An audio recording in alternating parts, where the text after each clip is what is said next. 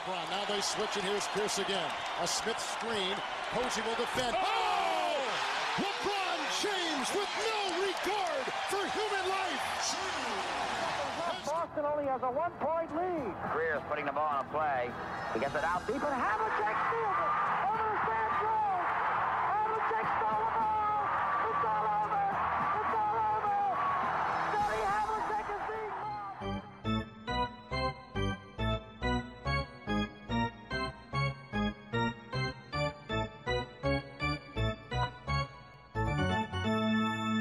Olá, Quedas. Olá, Rui, tudo bem? Estamos a gravar na manhã de sexta-feira, mas podia ser muito bem amanhã de quarta-feira. Sim, isto ontem foi um bocadinho, foi um bocadinho mais do mesmo, eh, com intervenientes diferentes, mas essencialmente mais do mesmo na, na final. Que é, foi um bocado é, eh, Bucks com alguns dos seus intervenientes a jogarem bem e os Santos a jogarem como equipa, de um modo geral, todos bem. E isso depois acaba por se refletir na- no próprio jogo.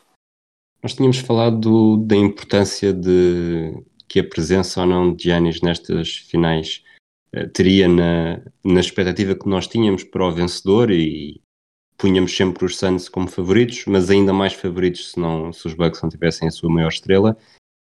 Estamos aqui a chegar à conclusão que com a maior estrela e com a maior estrela a fazer eh, grandes jogos, ontem foram 42 pontos, 12 ressaltos, 4 assistências, não, nem assim está a ser suficiente. É certo que temos apenas dois jogos, foram os jogos em Phoenix, e isso vá, eh, pode querer dizer muito pouco, portanto não vamos estar aqui já a fazer grandes especulações sobre não, esta série está terminada. Mas o que é certo é que provavelmente talvez se esperasse um pouco mais, porque lá está, eh, o Joe Holiday esteve ligeiramente melhor, mas ainda assim, diria, longe, sobretudo de lançamentos 7 em 21. Uh, o Chris Middleton baixou bastante em relação ao outro jogo, teve um em 6 triplos, fez apenas 11 pontos. Uh, Fala-se muito de quando se joga casa, quando se joga fora, uh, os jogadores têm algumas mudanças de nível e os Bucks precisam mesmo que em Milwaukee estas coisas mudem. Assim, e deve ser dito que o Yannis teve, pronto, teve os tais 42 pontos e francamente dá a sensação que seriam ainda mais, porque em vários momentos do jogo havia um bocadinho, eh, parece quase que havia momentos em que o Yannis tentava envolver a equipa mais, né, e fazer rodar mais a bola e jogar mais a equipa, e depois basicamente era tijolo, tijolo, tijolo, e o Yannis a seguir pegava na bola e dizia, pronto, ok, faço eu tudo, que seja. Ou seja, houve muito essa dinâmica do lado dos Bucks, que era mais nada parecia resultar, à, à exceção de alguns triplos aqui e acolá do Pat Connaughton, era... Eles nunca conseguiam ter ritmo nenhum eh, ofensivo. E então acabava por ser a estratégia, era mesmo, pronto, nada mais resulta, mete a bola no Yannis, porque de facto o Yannis, quando está a atacar o cesto com agressividade, eh, não há de facto uma forma, não há grande forma de o parar. Mas eh, essa, vo- voltamos àquela questão que é esta versatilidade dos Suns acaba sempre por, eh, por ajudá-los que é, eles não se deixam eh, não se deixam assustar quando coisas estão tipo momentaneamente a não correr tão bem. Que é eh, ao início os Bucks estavam a atacar o cesto de forma super agressiva, sempre, sempre, sempre, tipo, a atacar o cesto muito agressivamente, a defender o cesto muito agressivamente, a impedir qualquer entrada para o cesto, e foi claramente esta mudança de estratégia dos Bucks de não focarem, pelo menos naquele início, tanto nos triplos e mais na e mais no ataque ao cesto e resultou muito bem ofensivamente, mas a verdade é que ao fim do primeiro período estava 29-26 porque os Suns decidiram, ok, não nos deixam atacar o cesto, vamos então trocar muito bem a bola e ter lançamentos livres soltos da linha de triplo. E foram-nos acertando. Quase que iam batendo no primeiro, quase que iam eh, ficaram a um triplo do recorde dos Warriors de triplos num, num período. Os Warriors tiveram nove e os Suns tiveram oito no primeiro período. E num período em que os Bucks pareciam estar completamente a dominar, eh, saíram desse período com três pontos de vantagem.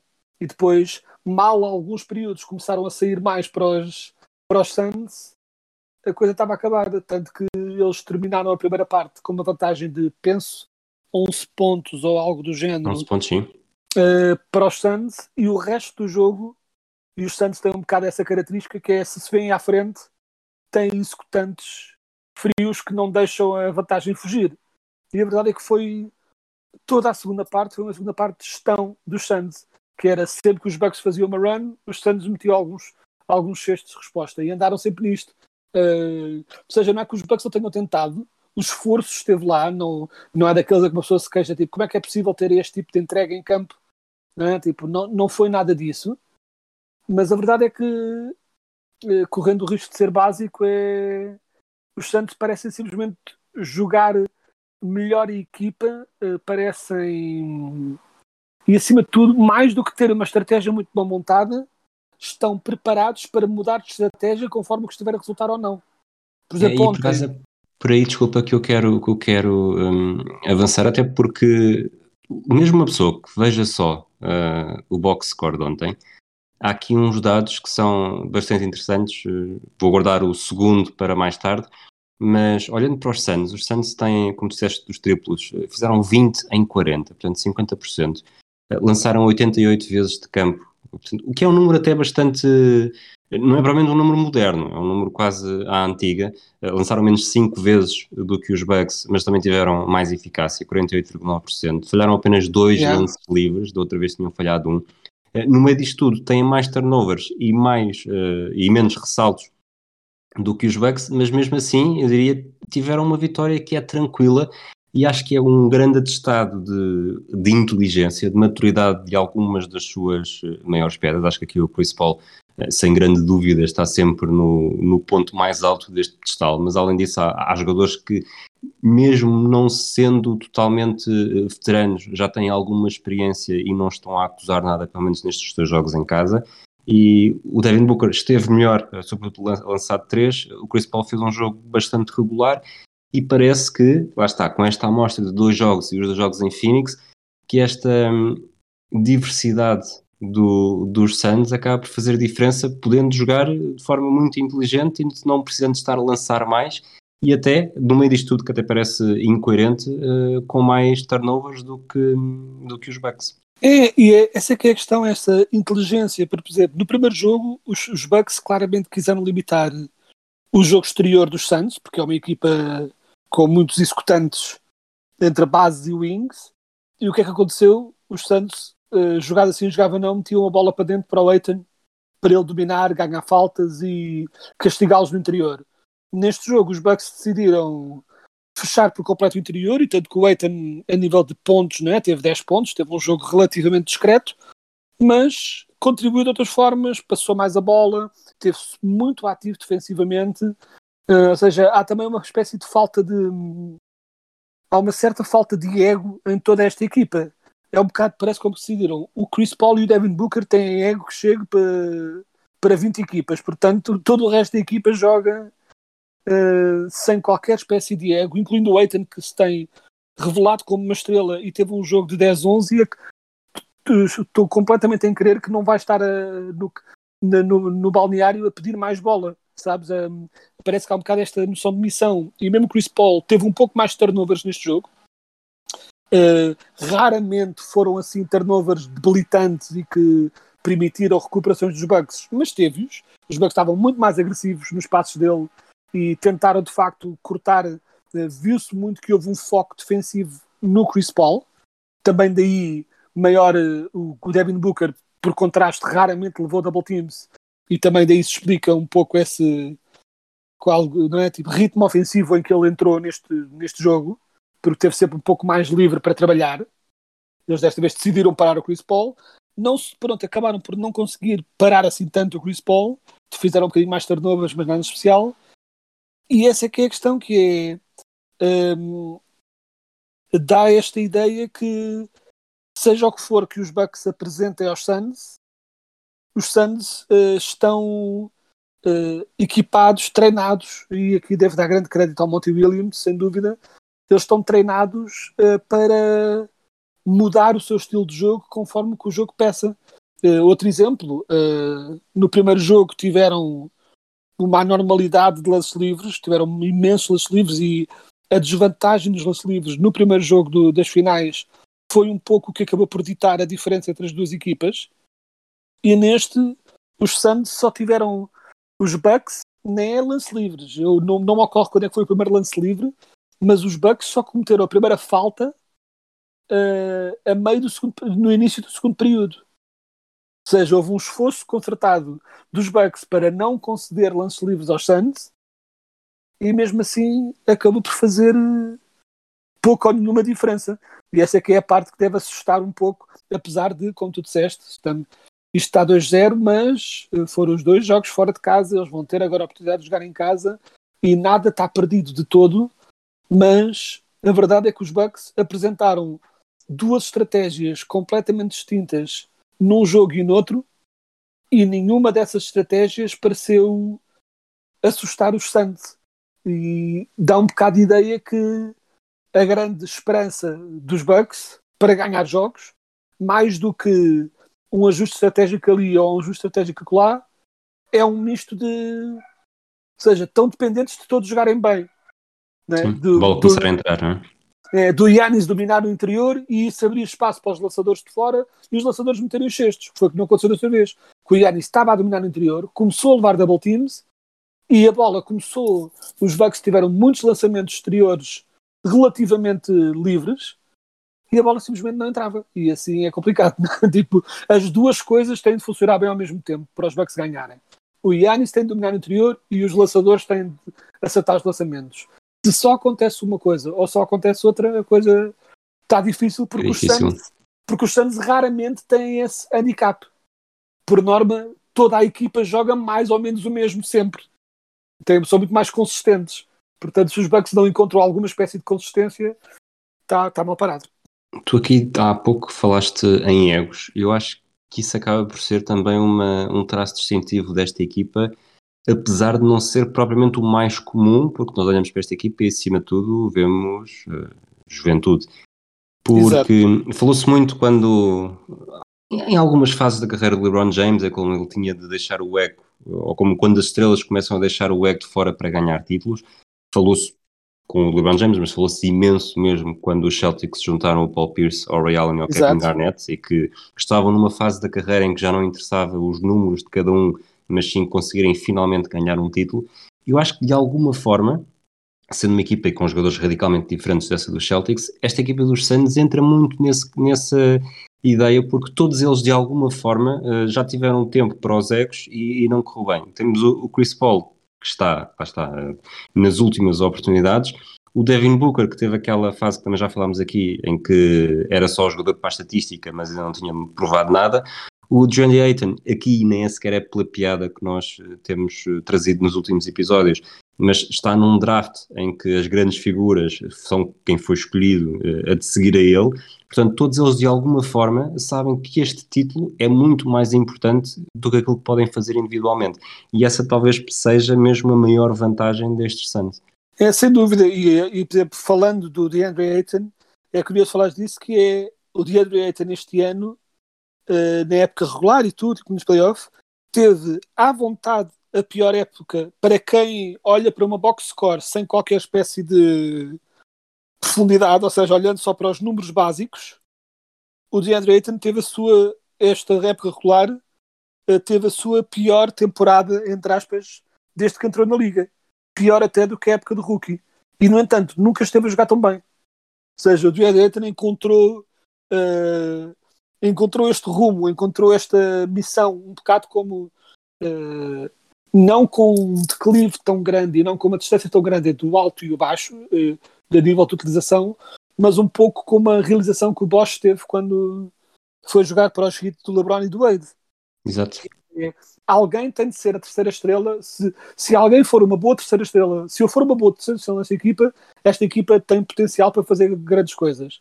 E o Eitan percebeu isso. E digo isto que o Eitan já mostrou talento suficiente para no futuro uh, vir a ser uma segunda estrela, não digo primeira porque é, é cada vez mais difícil. Num posto ser a primeira estrela na, na, na, na, NBA, apesar deste ano os grandes candidatos terem sido postos, uh, mas o Eitan teve a inteligência de perceber quanto mais não seja este ano ou nestes próximos anos, enquanto o Chris Paul estiver cá, se eu desempenhar muito bem a minha tarefa de terceira estrela, a nossa equipa fica incrível. E, ou seja, e é um, um ato de maturidade impressionante por parte de um gajo que tem 22. Né? Tipo, aí, é importante o DeAndre Ayton está a jogar como, ao longo destes playoffs todos, tem jogado como um veterano sólido, uh, ou seja, tem jogado com a calma e a presença de, por exemplo, um Brook Lopez, seja, de alguém que já jogou muito e que sabe a sua missão, só com a diferença que tem 22 anos e, obviamente, ao contrário do Brook Lopez, tem ainda muita agilidade nas pernas, né? tipo, e não raras vezes os Bucks, principalmente quando tem o Yannis no banco, têm dificuldade em parar os pick and rolls com o DeAndre Ayton, não tanto pelo seu poderio físico, mas pela velocidade com que ele ataca o cesto. E pronto, ele tem sido muito inteligente a explorar essas as poucas oportunidades que vai tendo, ele explora muito bem. Para terminar, aquele segundo dado que eu tinha visto no box score, e para mim é mesmo mais uh, interessante no, ao nível da curiosidade. Tu falaste dos triplos do Pat Connaughton, ele termina com 5 em 10 de campo, 4 em 9 de triplos, uh, 14 pontos, mas um plus-minus de menos 14, e 14 é também a vantagem dos Suns no segundo período, que analisando apenas período a período, é, é este período que faz a diferença no resultado final.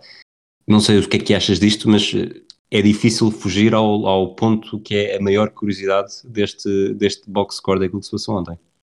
Uh, uh, sem dúvida, e aí uh, há dois jogadores que se destacam pela negativa nesse sentido nos Bucks e do que eu vi um, do que eu vi no jogo, para já, pequena parte, o Yannis volta a ser uh, desta vez até foi mesmo o único, mas dos únicos jogadores na equipa que tem um plus-minus positivo, o que atesta sobre a qualidade do Yannis, mas atesta de alguma frustração que ele certamente deverá sentir, que é, parece que qualquer segundo que ele fica fora de campo, é, a equipa desmorona-se, o que é um bocadinho complicado, dado que o Yannis, uh, nós chegámos a pensar que ele estava com a época acabada e potencialmente até com uma lesão de longo prazo que o ia até na época a seguir. E de repente ele está a jogar os jogos todos da final e ficámos todos contentes com isso, mas de todas as vezes que eu criticava o Bud por usar por usar pouco o Yanis, ele não está a fazer isto neste momento e agora quase que eu tenho medo porque eu vejo estes jogos dos Bucks e não quero ser pessimista nesse sentido, mas parece que estou sempre com uma nuvem por cima da cabeça com medo que a próxima jogada é a jogada em que o corpo do Yannis finalmente dá de si e que é mau. Quanto ao Connaughton, eu diria que é uh, para comparar com o tal outro jogador que eu tinha dito, que é o Chris Middleton, teve plus minus semelhante ao Pat Connaughton. E eu diria que foi por razões completamente distintas. O Middleton prejudicou a equipa ontem, acima de tudo, porque não acertava o lançamento por nada deste mundo. Uh, ou seja, prejudicou-os muito ofensivamente. O Pat Connaughton teve bastante aceitável ofensivamente, mas era o alvo em todas as switches uh, dos Suns. Uh, sempre que Booker ou Chris Paul tinham a bola nas mãos, a primeira coisa que faziam era chamar quem quer, quem quer que tivesse com o Pat Connaughton, muitas vezes era o Michael Bridges, para fazer um, para fazer um bloqueio e para forçar eventualmente os Bucks a uma switch e depois para e depois Booker e Chris Paul uh, um bocado iam tirando a vez para atacar o, o Pat Connaughton no, no drible. E o Pat Connaughton fez pela vida, pronto, tipo esforçou-se, lá isso há que dar esse crédito, mas foi deixado para trás muitas vezes. E eu acho que esse plus minus vem acima de tudo de, pronto, no, no campo defensivo, acima de tudo. Vamos avançar para os números do episódio 82. Eh, não houve nenhum 82 na história da NBA até agora. O draft de 82, sabes quem é que foi a primeira escolha? Ai, agora. Pois, tanta pensar... coisa. Tanta nunca, nunca estás à espera, não é? Neste momento, é... aposto que pensaste assim: porra, este gajo comeu-me outra vez, não lembrei de, de ir procurar isto. A primeira escolha foi o James Worthy. James Worthy, claro. Outros, outros Hall of Famers, o Dominic Wilkins, terceira escolha, e ficámos, ficámos por aí. O que é que tens alguma história que te lembres de, de algum destes dois jogadores, sobretudo? É, o James Worthy teve, não é? Tipo, é conhecido como é, o Big Game James. Eu, essa fase da NBA eu ainda não via com enorme regularidade, não é? Tipo, as minhas primeiras memórias de basquete NBA é algumas de início do Chicago Bulls porque, por causa do meu irmão, mas quando eu comecei a ver a série foi já nos anos 90 com os Magic. Portanto, tudo o que é ainda nos anos 80, as minhas memórias são levemente difusas, chamemos-lhe assim. Uh, a única coisa que eu me lembro também deste draft, que fui, fui aqui confirmar no instante à net para ter a certeza que, que a memória estava correta, era que tem um dos, um dos melhores nomes de sempre aqui numa das escolhas, que é o, o Fat Liver. Sim. Que é sim, tipo, sim. quase seguido pouco tempo depois de Sleepy Floyd. Exatamente. O que é, o que é uma sequência. Se calhar o, o, o Liver ficou feto por ser Sleepy, mas pronto. Mas um, então, back, é, um, um era point guard, era shooting guard, podias ter um, um backcourt com Fat and Sleepy. Exato, Fat and Sleepy. E Na agora verdade, somos aqui- todos nós ao fim de semana, não é? Exato. Eles são a personificação eh, pronto, de, de- de- de como nós somos. Mas o que eu ia dizer era: há aqui uma série de, olhando para esta lista, jogadores que eu tenho memórias por razões diferentes. Que é este, o Clark Kellogg. Tenho quase certeza que é o tipo que aparece nos comentários no, num dos jogos da NBA da PlayStation, ou NBA Live ou NBA 2K, e o comentador é o Clark Kellogg. Portanto, pronto, o gajo que foi escolhido em oitavo aqui tornou-se comentador famoso. E acima de tudo, lembro de alguns jogadores aqui, pessoalmente do Lassale Thompson, que era, eu tinha um daqueles jogos de cartas da NBA que era tipo semelhante a umas coisas que havia com carros e com aviões, que era tipo um jogo da batalha, mas em vez de ser só cartas normais, eh, era uma batalha com uma das estatísticas que o jogador tivesse. Né? Tipo, alguém pegava na carta e dizia eu escolho pontos. E os, os dois apresentavam as cartas e quem tivesse mais pontos ganhava, por aí afora. E a, a razão porque eu estou a falar de Laciano Thompson é porque ele era à vontade a pior carta de todas. Porque não havia nada que ele fosse. Ele era aceitável, mas não havia nada em que dominasse especialmente. Então sempre que tinhas o Laciano Thompson na mão, estavas sempre desesperadamente a tentar o que é que raio que eu vou escolher. Por normais que geralmente ia-se para ressaltos, porque ele era um saltador aceitável, mas era um bocado tipo, raio parta, o que é que eu faço com o Laciano Thompson? E para além do mais, tinha, ele jogava nos Kings e tinha uma, aquele, uma camisola baby blue que se calhar em campo era muito gira, mas na carta parecia, parecia que tinha, parecia sempre que a carta dele tinha apanhado imenso sol. Portanto, eu tenho uma memória muito concreta do Laciano Thompson por uma razão completamente parva, porque eu nunca lhe via jogar um minuto de jogo. Era pura e simplesmente aquele gajo mau da carta que não dava jeito a ninguém. Depois, a final de 82, eh, os Lakers voltam a ser campeões, tinham sido em 80, os Celtics em 81, os Lakers em 82, em seis jogos contra os Sixers e Magic Johnson na sua terceira época eh, na NBA, é pela segunda vez o MVP da final, portanto, nesta altura, não que antes eh, houvesse dúvida, mas nesta altura já se sabia que estávamos perante um, um dos melhores jogadores da história que ia claramente mudar também esta década de 80. Sim, essa, e essa é daquelas coisas quando nós vemos, tipo, ah, pois, isto, isto acontecia, que é, hum, nós estamos eh, altamente impressionados quando vemos alguns dos arranques destas novas estrelas, né? tipo estes começos que eles têm na NBA, eh, e claro que o Magic teve a vantagem, eram tempos diferentes, né? o Magic foi escolhido, hum, ou seja, tipo, hoje em dia seria consideravelmente mais complicado ele ir parar aos Lakers, mesmo apesar de, de facto ele ter ido parar aos Lakers por causa de trocas más de outros GMs, né? Mas hum, hoje em dia cada vez mais é complicado um jogador deste nível entrar para uma equipa que já era candidata. Portanto, ele teve essa vantagem de entrar logo num candidato. Dito isso, é um arranque de carreira que quase parece absurdo aos olhos de hoje, não é? Nós ficamos brutalmente impressionados, por exemplo, com o que o Luka Doncic já fez, não é? Tipo, como é um dos melhores arranques de sempre de qualquer jogador na história da liga, não é? Uma entrada fulgurante na liga e ele tem duas saídas da primeira ronda. Percebes? Tipo, mas eu não estou a dizer isto como crítico ao Doncic, estou a dizer o que ele fez é impressionante, eh, pessoalmente com a pouca equipa que tem, mas o Magic Johnson, na mesma fase da carreira, um pouco mais velho, porque eles vinham, de, vinham mais velhos do college, né? Sim. mas não obstante, eh, em fases semelhantes da carreira já tinha dois Finals MVPs e dois títulos. Ou seja, não é só, não é apenas dois títulos, mas dois Finals MVPs. Porque, por exemplo, podia ter sido o caso de ele ser eh, de ele começar na liga como o claro número 2 em relação ao Karim. Não é? tipo, e ser uh, uma excelente adição à equipa do Karim. Mas não, é, mas não era o caso. Ele automaticamente tornou a equipa a equipa dele e isso até se refletiu no modo como jogavam, não é? Estes Lakers, os Showtime Lakers, nasceram derivado do. É? Do Magic Johnson. Do, do Magic Johnson, ou seja, nasceu daí. Claro que depois houve todo um trabalho do Pat Riley a construir essa estratégia à volta de, desse, desse filão de ouro que ele descobriu, mas foi preciso ser descoberto filão de ouro. Não havia. Uh, hoje em dia é mais fácil pôr equipas a jogar rápido, mesmo sem ter um base fulgurante, ou seja, há maneiras diferentes, há maneiras estratégicas de pôr equipas a jogarem assim, sem estar dependente de um base transcendente, mas na altura em que se jogava NBA na altura, o jogo era muito jogo no interior, uh, tipo, um, muito jogo individual, muito meta bola na estrela e ela resolve. E o Magic, em conjunto com o Larry Bird, de uma forma diferente, mas vieram de facto revolucionar uh, a liga no sentido de se passar mais a bola.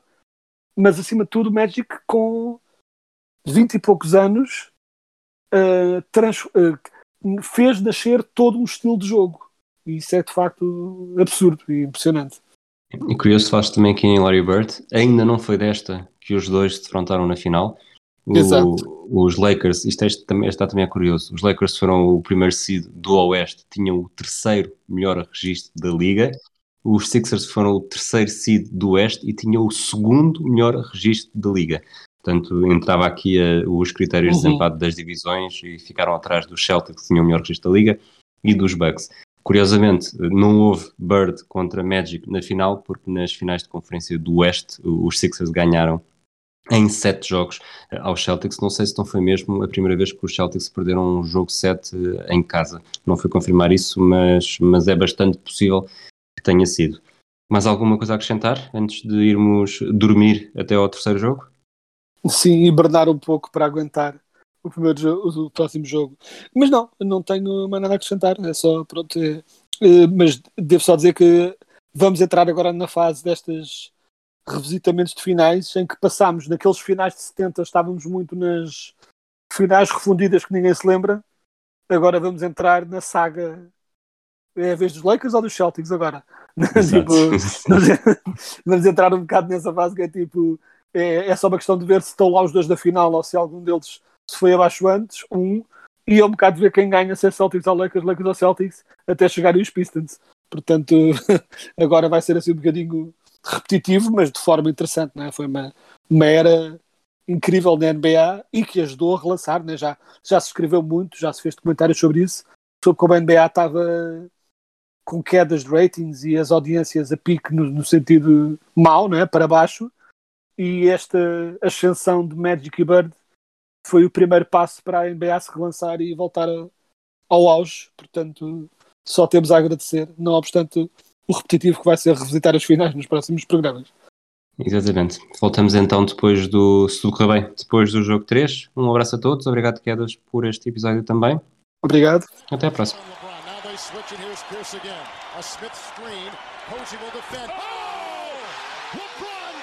Now Boston has a one-point lead. Greer's putting the ball on a play. He gets it out deep, and Havlicek steals it.